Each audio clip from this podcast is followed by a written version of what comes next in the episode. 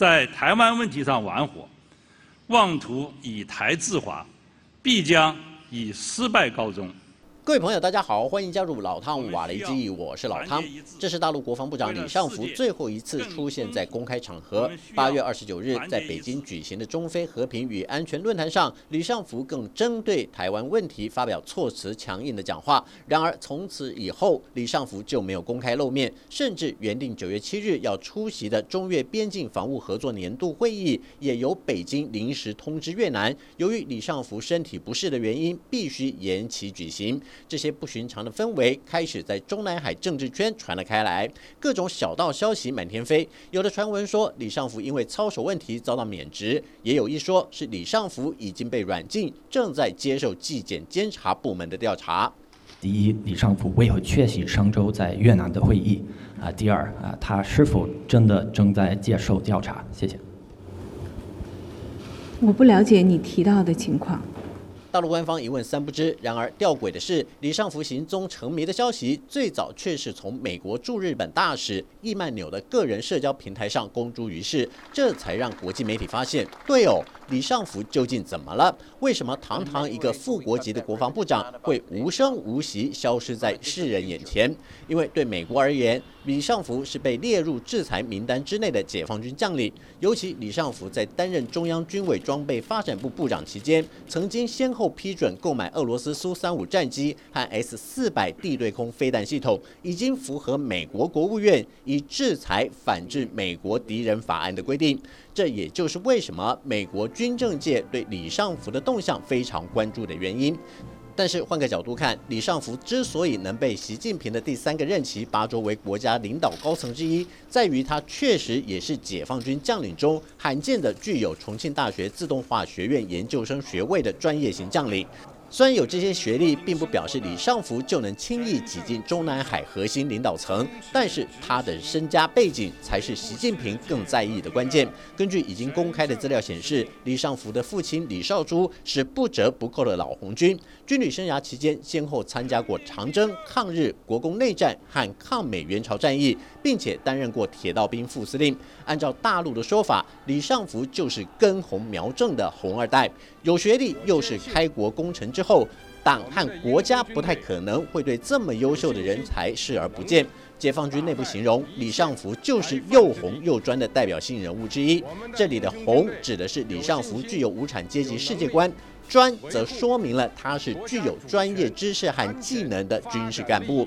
换句话说，李尚福就是中共中央认定的具有政治正确而且专业过强的军事人才。由他出任国防部长，解放军在强军发展和现代化建设的两大重点项目上，应该会缴出一张令人满意的答卷。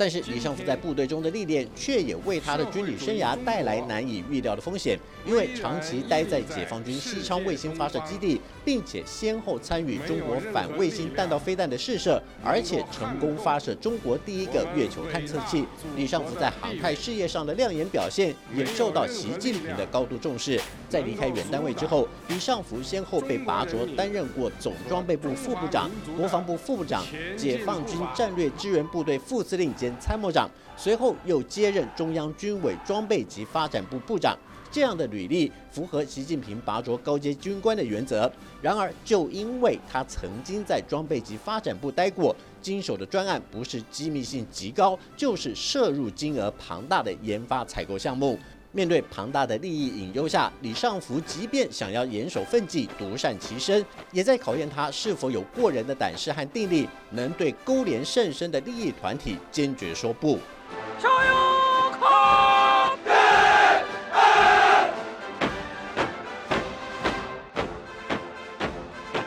火箭军方队正向我们走来。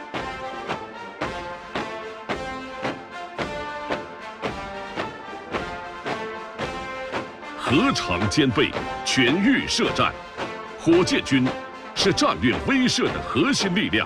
大国地位的战略支撑，维护国家安全的重要基石。在大陆见证七十周年的阅兵典礼上，司仪对火箭军做出如下的讲述，显见习近平在他的建军蓝图上，把火箭军定位在一个非常关键的位置上。但是就在今年六月间，火箭军的两位重要正副主官却都遭到免职。当时就有消息传出，习近平已经着手整肃火箭军的腐败问题，而且把矛头对准曾任火箭军司令员的退休国防部长魏凤和。但是这样的肃清行动并没有压制住基层部队的反弹，认为纪检监察部门只不过是想走走过场，抓抓小虾米，放走大金鱼。等到风声过去了，这些设有利害关系的高阶将领，最后一定是高高举起，轻轻放下，也逼得习近平必须在贪腐问题上做出决断，拿下李尚福，才能平息基层官兵的怨气。但是光只办李尚福真的就够了吗？目前仍在美国的前解放军中校参谋透露，恐怕难以服众，因为在李尚福之前的领导就是现任中央军委头号副主席张又侠。习近平难道真能保证张又侠任内就不存在这些贪腐吗？中央军委副主席张又侠主持进贤仪式，佩戴了上将军衔肩章的五位军官向习近平敬礼。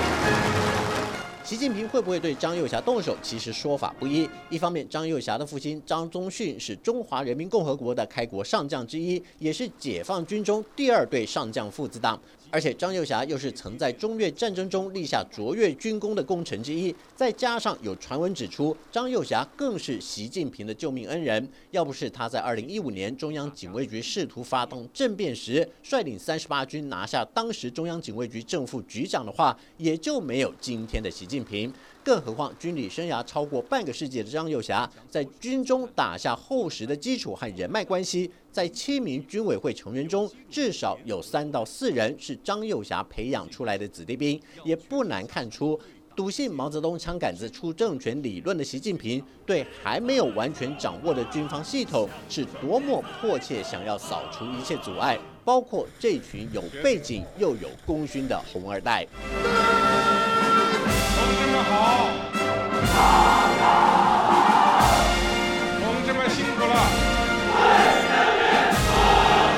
虽然眼下看来，习近平依旧是握有实权的中央军委主席，然而从习近平这段时间以来对解放军内部的清洗来看，《华盛顿邮报》分析，这显示出中共中央内部其实还是山头林立，各为其主。尤其三个月来，外交和国防两大重要部门的首长分别落马，政府内部的现状可能比现在的情况还要糟。而且秦刚和李尚福也都是受到习近平拔擢上位的钦点人选，却没想到都栽在操守问题上，也不免让民间产生疑问：这究竟是国家领导人识人不清，亦或是资格审查部门没有好好把关，折损了国家主席的威信？好了，就到这里，我们下次见。